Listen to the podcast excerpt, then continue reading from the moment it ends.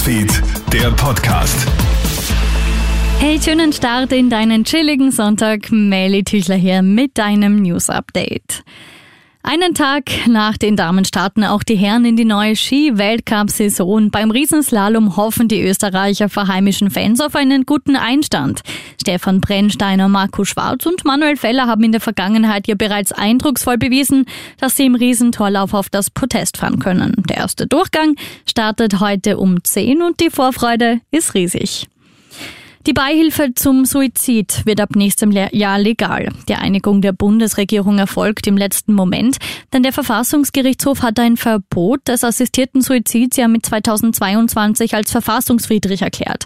Somit wäre jegliche Beihilfe zum Suizid mit nächstem Jahr erlaubt gewesen, ohne rechtliche Rahmenbedingungen. Das Rechtliche ist jetzt geklärt und streng. Nur schwer erkrankte Menschen dürfen die Beihilfe zum Suizid in Anspruch nehmen. Minderjährige sind ausgeschlossen. Die Kälte facht auch die Pandemie weiter an. Zu sehen ist das etwa schon in Teilen der USA. Mit den kommenden niedrigeren Temperaturen wird ein Anstieg der Corona-Fälle erwartet.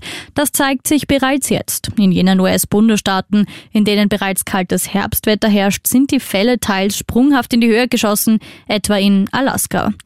Und diese emotionalen Bilder rühren Fast and Furious Fans zu Tränen. Gestern postet Meadow Walker, die Tochter des verstorbenen Fast and Furious Stars Paul Walker, Fotos ihrer Hochzeit auf Instagram. Und weil ihr Papa an diesem bedeutsamen Tag nicht mehr an ihrer Seite sein kann, übernimmt einfach Vin Diesel die Rolle und führt die 22-Jährige zum Altar.